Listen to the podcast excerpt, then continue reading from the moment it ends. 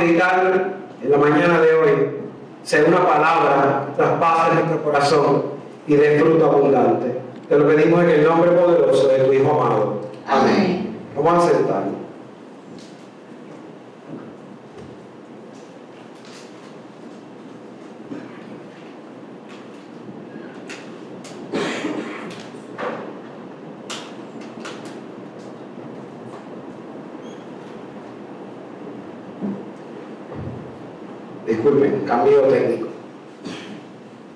Hoy la palabra que vamos a meditar es una palabra bien interesante porque es una palabra que para poder entender esta palabra yo necesito literalmente, literalmente, desnudar mi mente y mi corazón, dejar ir creencias y pensamientos viejos para poder tomar este pensamiento o esta creencia que Dios quiere compartir conmigo en esta mañana. La creencia que vamos a compartir esta mañana no es la creencia que necesariamente hemos aprendido en la vida. El concepto del perdón, que es el tema central que vamos a dirigir en esta mañana, es un tema complicado porque dependiendo de cómo te criaron, de tu trasfondo y de los cantazos que te ha dado la vida, es tu definición del concepto perdón. El perdón no necesariamente lo vemos de la misma manera si estamos de un lado o del otro. Si yo estoy al lado del ser víctima, pues definitivamente el perdón para mí tiene unos estándares. Pero si yo soy el que necesito pedir el perdón, pues entonces veo el perdón desde otra perspectiva. Jesús dijo en el Evangelio que hay que parecernos a los niños. Y mientras íbamos meditando esta, esta lectura, esta palabra, eh, que intencionalmente María eligió para este fin de semana. Mientras meditábamos esta palabra, definitivamente cada una de las lecturas iba teniendo en mi boca sabores diferentes. Usted sabe cuando usted se come un dulce, especialmente cuando usted eh, descubre dulces eh, variados en una dulces variados en una eh, sorpresita, en una bolsita pues cada uno de esos dulces, y se los come desordenadamente, pues va a provocar diferentes sabores en su boca. Y esos sabores al final del día, esa mezcla de sabores va a, terminar eh, provocando que su paladar disfrute de diferentes experiencias. Pues literalmente el tema del perdón funciona así. Usted puede pensar en el perdón pensando, Dios mío, perdóname, y la experiencia que usted va a tener en su corazón es de una manera. Pero si de momento es a usted que le toca pedir perdón o perdonar, pues entonces el sabor cambia. Así que yo le dije al Señor, bueno Señor, el tema del perdón es difícil. El tema del perdón es complicado. Para mí es complicado. Para mí es complicado porque, aunque llevo muchos años predicando este evangelio, cada año descubro cómo el perdón se va transformando en mi vida para tener una experiencia diferente para vivir una experiencia diferente, para tener un sabor diferente. Así que esta semana mi reflexión inició viendo a Elisa.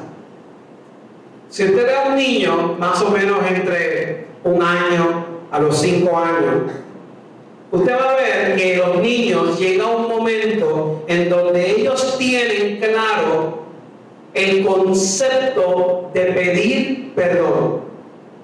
Ellos saben cuando hacen las cosas mal, no es que le van a dar una disertación de lo que es el perdón. No, no, no. Sencillamente ellos entienden si lo hicieron bien o si lo hicieron mal. Entonces Elisa, cuando sabe que ha hecho cosas ella se va acercando donde uno y entonces le dice a uno, Tanti, besito. Ese, ese espíritu de buscar reconciliación, porque yo sé que metí las patas Fíjense, algo tan interesante como un niño de casi una niña, casi de tres años, tiene esa concepción clara de que si yo metí las patas, voy a, a, pedir perdón y el perdón se traduce en un acto de cariño, en un acto de amor. Así que la palabra perdón y amor están bien asociadas en nuestra vida, están conectadas de una manera increíble. Yo no puedo amar a plenitud si yo no he perdonado. Yo no puedo perdonar si no amo. Hay una conexión extraña y particular entre ambas palabras. Pero es difícil entender el concepto del perdón mientras van pasando Cuando usted está entre los 10 a los, qué sé yo, 18 años, más o menos la edad que yo estoy, pero usted ve el perdón desde una perspectiva, desde un punto de vista. Pero entonces usted va de los 18 a los 30 años y su perspectiva va cambiando y el perdón usted lo comienza a poner en un estándar, usted lo empieza a subir. Pasan los 30 años hasta los 50 años y el concepto del perdón va cambiando porque probablemente en esa etapa de la vida usted, algunos, no todos, han vivido la experiencia de ser padre o madre, de ser tío, padrino o madrina y eso como que cambia, como que hay Dios mío, el saborcito del perdón tiene otra, otro concepto, otra visión. Si tiene pareja, entonces el concepto del perdón va cambiando, va moviéndose. De los 50 a los 65, la visión del perdón no, se, no es que se suaviza, pero va afinándose. Porque entonces usted comienza a ser selectivo en su vida, en lo que le va a afectar y lo que no le va a afectar.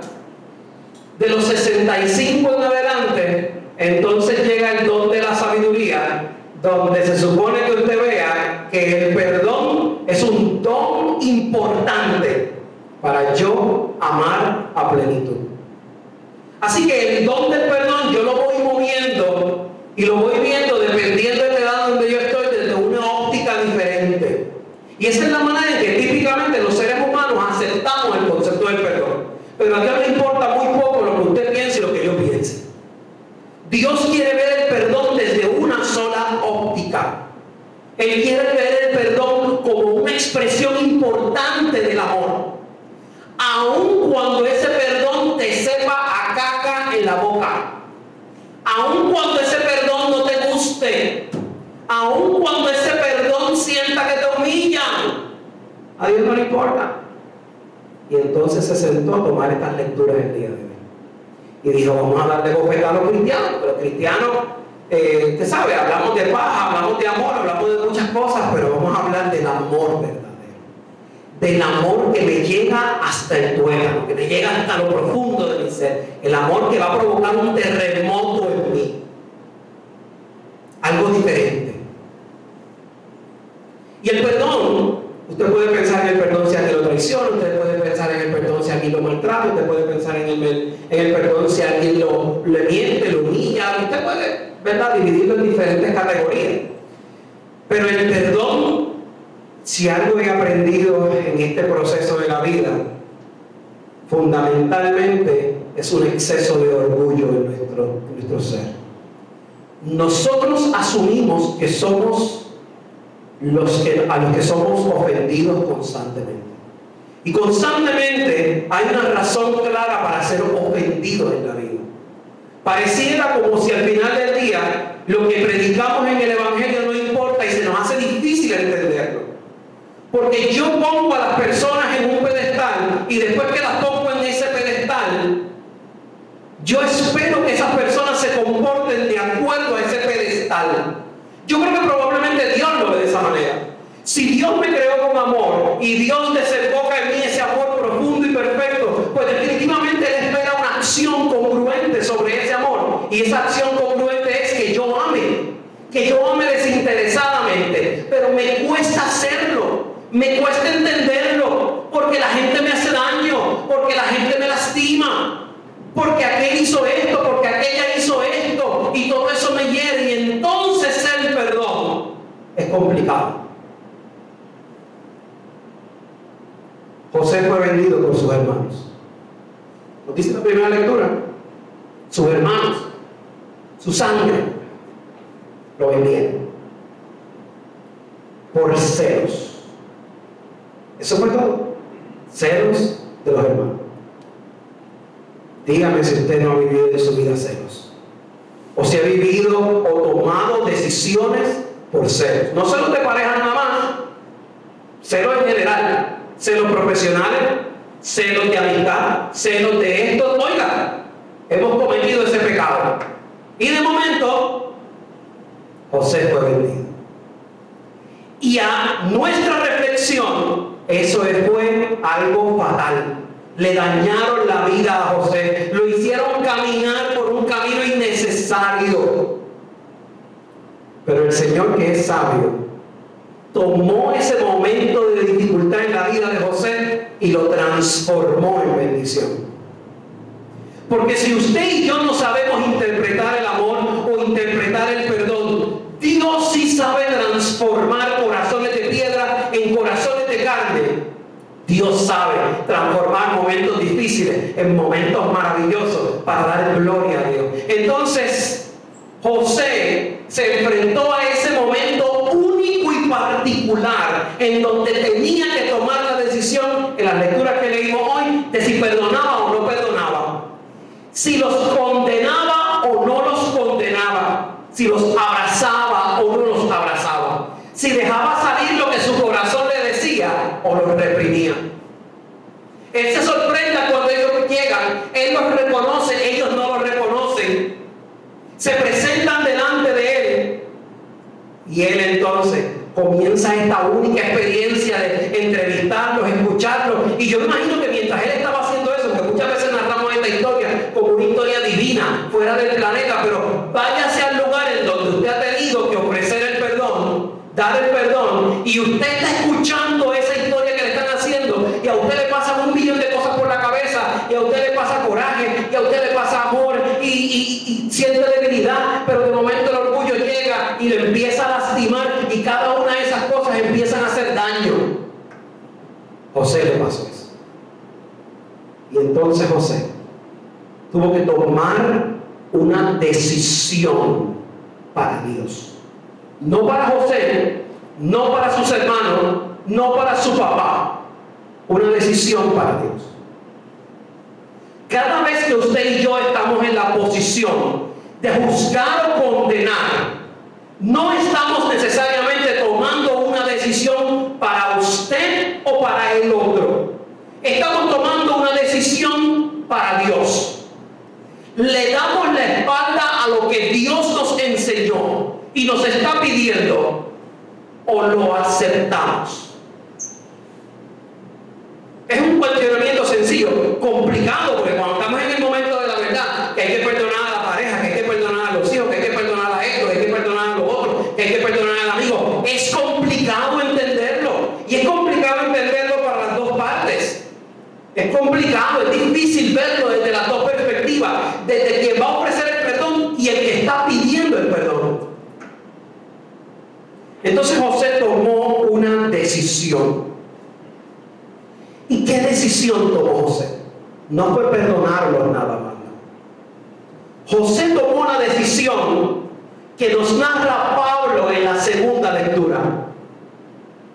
Para yo dejar salir el amor, tengo que dejar morir el orgullo. Para yo dejar salir el amor, necesito dejar morir el coraje. Para yo amar a profundidad, necesito dejarme morir para que Dios viva en mí. Lo estaba narrando Pablo, un hombre que literalmente para ser transformado fue tumbado de un caballo para jamaquearle su vida y cambiarle sus creencias y pensamientos. Pablo tuvo la alternativa de cuando fue tumbado del caballo y quedó ciego, amarrarse y aferrarse al odio, o sencillamente en ese periodo de silencio y de desierto, dejar morir a Saulo para que naciera Pedro, Pablo. Fíjense que decisión es importante. José tomó esa decisión. Dejó a un lado la amargura, dejó morir el coraje, dejó morir cada una de esas cosas que no iban a ayudar y permitió que Dios hablara. No necesariamente el lenguaje de Dios me tiene que gustar, pero yo decidí amar. Yo decidí perdonar. Yo decidí ser alguien diferente. Y para ser alguien diferente, mi hermano, mi hermana, yo necesito entender que debo morir al hombre y a la mujer viejo o vieja para nacer en un hombre o una mujer nuevo. Ese nacer implica que mi amor hoy yo lo tengo que ver de una manera diferente. Y mañana, de la misma manera que los cabros siempre tiran para el monte, el hombre viejo, decía Lutero, que me obliga a regresar al punto de partida donde yo maté a ese hombre viejo, a esa mujer vieja. Y todos los días yo tengo que enfrentarme a las aguas del bautismo, literalmente, para dejar salir el hombre y la mujer nueva que va a permitir que el perdón y el amor y la solidaridad y cada una de las cosas que Dios nos está casi gritando en nuestros oídos en este siglo XXI tengan sentido en nuestras vidas. No hay manera que tengan sentido en nuestras vidas si yo no me convenzo de dejar morir al hombre o a la mujer viejo o vieja. No existe, no existirá la iglesia cristiana en el futuro si nosotros no dejamos morir al hombre o a la mujer viejo o vieja, al hombre o a la mujer que vea el egoísmo, la codicia, la avaricia, la ganas de hacerle daño al otro, el no perdonar. Si yo no dejo morir esas experiencias en mi vida, el hombre y la mujer viejo, nuevo, nueva, no va a tener sentido.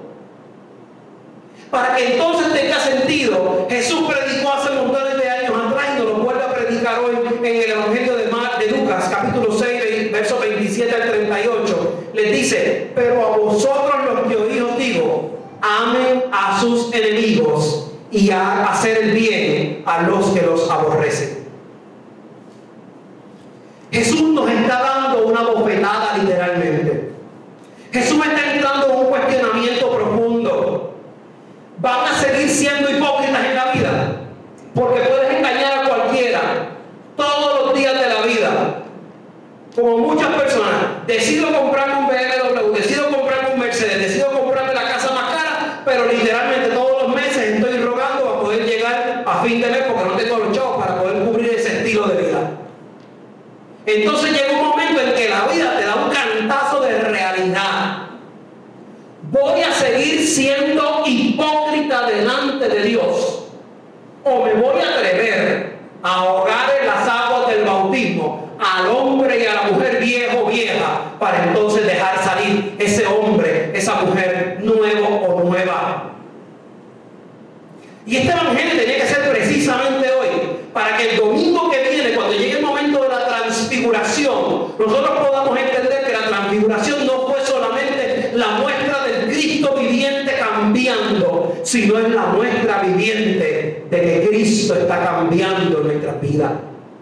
Para entonces iniciar el desierto de la cuaresma con el único fin, con la única visión de tener el resultado de que mi vida y tu vida va a ser transformada para que por lo menos en este año yo ame un centímetro, una pulgada más que el año anterior. El Dios de la misericordia nos dice en el Evangelio que todos los años lo vamos a seguir intentando y que va a encontrar personas en nuestras vidas a las que vamos a amar o vamos a intentar amar que nos van a hacer daño. Y va a ser fácil también encontrarse personas a las que no necesariamente tenemos un vínculo, pero nos están haciendo daño. Entonces, ¿qué es lo que es normal? Usted va al teléfono, porque los teléfonos tienen esa función ahora. No es como antes, que todo el mundo vivía ¿verdad? en comunidades y probablemente esa persona que tú no soportabas pasaba delante de tu casa todos los días para ir al trabajo o para lo que sea. Ahora tú, con bloquearlo de, de WhatsApp, con bloquearlo del, del teléfono, con bloquearlo en Facebook, pues literalmente estás ignorando, estás sacando a esa persona de tu vida. Pero entonces el Señor dice, muy bien, probablemente eso te parezca una estupidez en tu vida, pero es fácil amar a los que les aman. Qué difícil es amar a los que no aman, a los que odian, a los enemigos.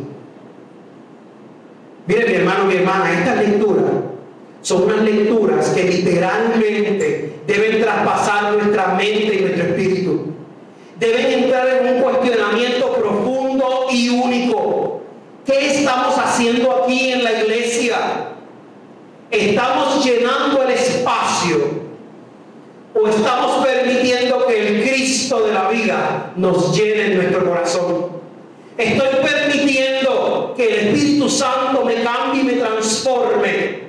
O estoy permitiendo que el hombre y la mujer viejo vieja siga dominando. ¿Cuánto tiempo más yo voy a ser hipócrita en la vida? ¿Cuánto tiempo más yo voy a pensar que con mi actuación hipócrita yo voy a convencer al mundo? Pero entonces al que de verdad yo tengo que convencer, que me está mirando y me conoce desde lo profundo de mi corazón, él sabe si yo estoy siendo hipócrita o no estoy siendo hipócrita. ¿Cuál es la decisión de mi vida hoy? Voy a ser una mejor iglesia. Voy a ser un mejor cristiano. Voy a renunciar al hombre, al hombre o a la mujer viejo o vieja.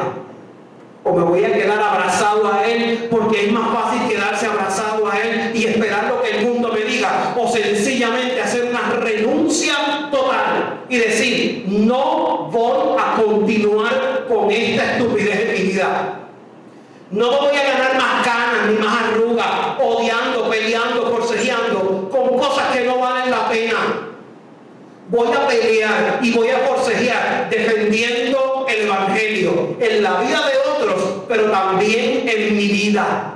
Voy a pelear conmigo mismo hasta que el mismo entienda. Caramba, voy a cumplir el Evangelio a plenitud que se sienta en lo profundo de mi corazón como dice en el Nuevo Testamento, oiga, resístanle al diablo. Y si ustedes resisten al diablo, él huirá de ustedes. Hasta que llegue a ese punto, yo no puedo parar. Porque es la única manera que yo voy a entender que el amor sí vale la pena, que el amor importa y que hoy, mañana y siempre Dios me va a transformar. Que el Señor te bendiga.